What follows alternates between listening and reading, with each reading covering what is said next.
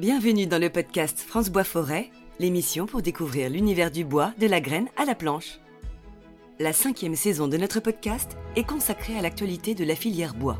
Elle est composée de témoignages de professionnels réalisés cette année sur des salons, comme le Carrefour international du bois à Nantes et le Forum international bois construction à Nancy. Construire en bois soulève de nombreuses questions architecturales et techniques, notamment sur l'usage différencié des essences selon leurs propriétés naturelles. Valoriser les espèces locales d'arbres est une priorité aujourd'hui. Encore faut-il savoir comment les utiliser à bon escient. Nous recevons deux professionnels venus partager leur expérience à ce sujet. Johan Maître, ingénieur bois, et Simon Impens, architecte. Alors effectivement, depuis plusieurs années, euh, la municipalité de Porrentruy, par son syndicat intercommunal, a voulu rénover son ancienne patinoire qui avait 40 ans d'exploitation, qui répondait plus à certaines normes de sécurité, d'exigence de la Ligue de hockey et puis de capacité d'accueil du public. Donc il y a un assez grand projet qui a été mis en place pour la rénover et construire une deuxième patinoire où le bois finalement a été mis en avant par le maître d'ouvrage. Il souhaitait construire en bois et il souhaitait construire avec son propre bois. Alors c'était dans notre cahier des charges de valoriser un maximum les essences locales disponibles, dont le bois feuillu en fait partie. Et ensuite, on a aussi un projet pilote pour valoriser le bois feuillu dans la construction.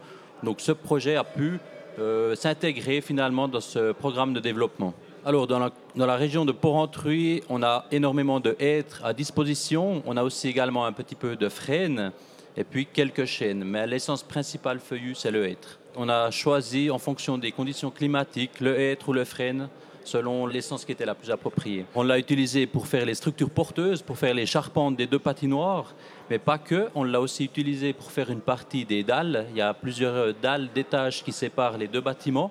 Et puis aussi toutes les, nouvelles tribunes qui ont été réalisées en bois. Donc le bois feuillu, il a trouvé sa place dans les zones très sollicitées statiquement, notamment dans les poteaux, dans les sommiers. On a fait des sommiers côté nus qui étaient fortement sollicités. Et là, le bois feuillu, par ses résistances plus élevées, avait toute sa place et était économiquement intéressant pour cette construction. On était entouré de, spécialistes qui sont allés sélectionner ces bois, marquer les bois, pour ensuite les transporter dans des scieries locales. Donc le tout a voyagé sur des rayons d'environ 20-30 km autour de la patinoire pour se faire scier, sécher. Puis ensuite, c'est toute la filière finalement locale qui s'est mise à disposition du projet pour transformer cette ressource. Effectivement, le hêtre est très difficile à, à travailler. On a la chance en Suisse et notamment au Jura d'avoir une entreprise qui a investi depuis bientôt 10 ans dans le développement de bois lamellé collé à base de hêtre, où ils ont développé une technologie où on peut maintenant dépasser ces limites de section, de longueur qu'on était avant limité par le, bois de hêtre. Donc on peut fabriquer du lamellé collé à base de hêtre pratiquement dans les dimensions qu'on fabrique du lamellé collé à base de résineux actuellement. Le frêne, on l'a également utilisé en structure dans les zones très sollicitées des toitures, notamment pour faire les membrures supérieures, inférieures des fermes porteuses. On a privilégié le frêne pour ces endroits humides parce que le climat d'une patinoire est des fois un peu particulier oui, pour le pas bois. Évident.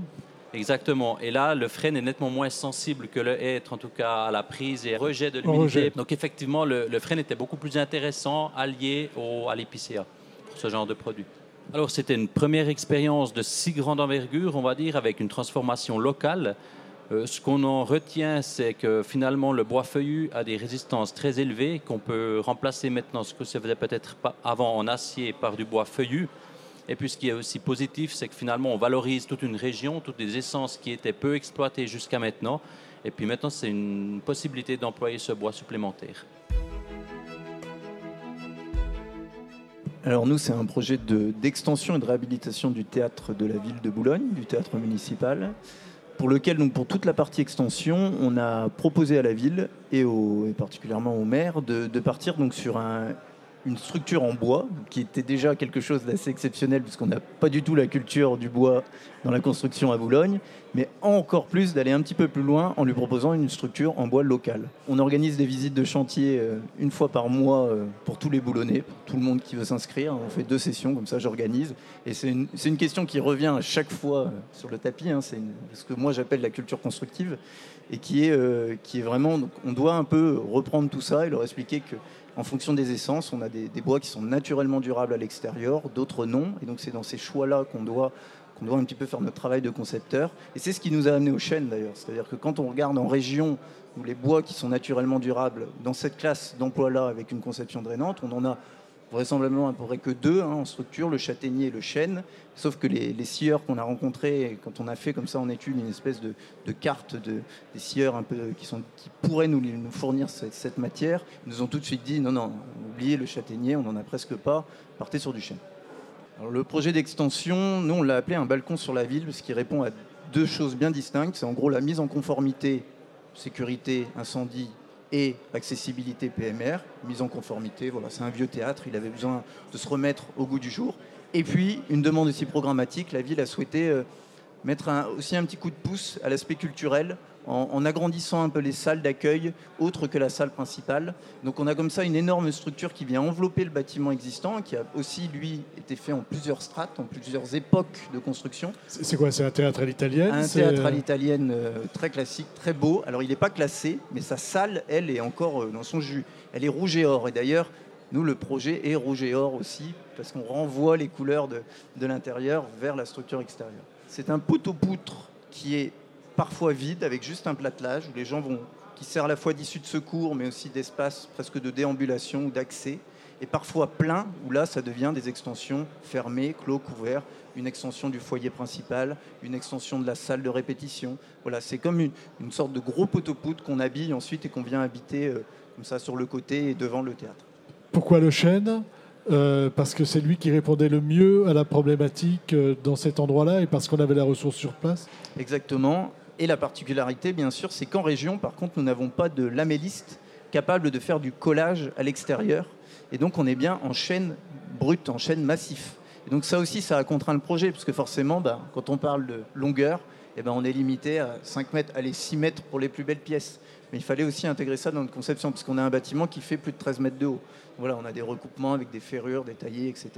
Et par contre, on a un peu, comme le projet euh, de mon confrère, aussi un peu travailler d'autres essences forcément, parce que celle, quand je dis que c'est fermé, qu'on est dans un clos couvert, pour l'extension par exemple du foyer, bah, bien évidemment on a plutôt utilisé un Douglas, on a plutôt utilisé d'autres essences locales de résineux qui coûtent moins cher, qui sont plus à même de répondre à, leur classe d'emploi. Moi je ne me suis pas déplacé jusque dans la forêt, mais je suis allé voir le scieur qui avait été euh, voilà, plus ou moins... Euh, qui était le plus capable de nous fournir la matière dans le temps donné qui n'était pas forcément celui qui allait gagner l'appel d'offres, puisque chaque entreprise après allait choisir son scieur local. Mais on s'est quand même déplacé au moins chez un pour être sûr de la qualité de ce qui pouvait nous sortir, que le projet allait pouvoir fonctionner. Et, voilà. et ça a permis aussi pendant l'appel d'offres, quand les entreprises ne savaient pas trop vers qui se retourner, on pouvait lui dire bah, écoutez, ce scieur-là, en tout cas, il est capable de le faire. C'était une première pour vous, le chaîne massif?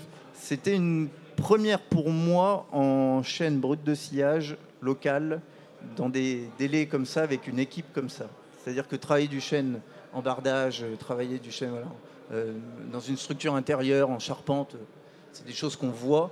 En structure comme ça, poteau-poutre extérieur, brut de sillage, c'est des choses qu'on voit moins. Et c'est vrai que ça a entraîné pas mal de complexité par rapport aux habitudes de travail qu'on lève petit à petit. Hein. Ça demande du temps, ça demande, mais tout le monde a envie de sortir ce projet. On est en cours de chantier, c'est-à-dire que le projet n'est pas terminé. Là, on est à peu près à 80% du levage de la structure en chaîne. On a fini les clos couverts, on est parti sur les côtés donc, euh, je pense que le Shren sera fini d'être levé d'ici un mois. Mais on a, on a, on a rencontré bien, bien évidemment beaucoup de difficultés, surtout en conception, en, conception d'exécution, entre les contraintes du menuisier, euh, du, charpentier, du maçon. voilà, ça, ça, change un peu d'un bois bien calibré, raboté. Même chose pour vous, c'était complexe à gérer Alors c'était effectivement un peu plus complexe à gérer parce qu'il y a toute une filière qui normalement on n'exploite pas dans la construction, que là on devait piloter également et puis contrôler, faire le suivi. Donc c'est effectivement un peu plus complexe, mais aussi plus intéressant pour moi. Ah bah c'est passionnant. C'est passionnant. ok. Le podcast France Bois Forêt, l'émission pour découvrir l'univers du bois, de la graine à la planche.